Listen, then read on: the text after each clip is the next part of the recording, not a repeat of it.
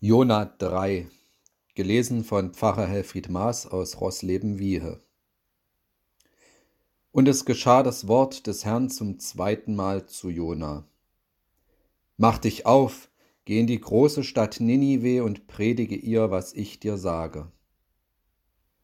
Da machte sich Jona auf und ging hin nach Ninive, wie der Herr gesagt hatte. Ninive aber war eine große Stadt vor Gott, drei Tage Reisen groß.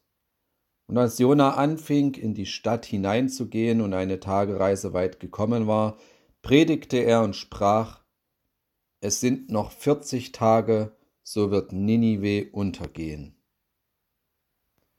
Da glaubten die Leute von Ninive an Gott und riefen ein Fasten aus und zogen alle, groß und klein, den Sack zur Buße an.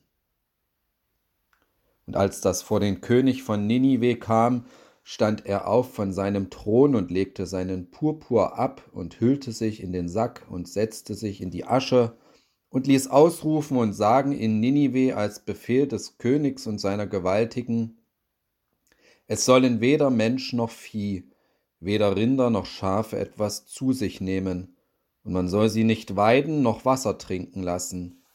Und sie sollen sich in den Sack hüllen, Menschen und Vieh, und heftig zu Gott rufen. Und ein jeder kehre um von seinem bösen Wege und vom Frevel seiner Hände.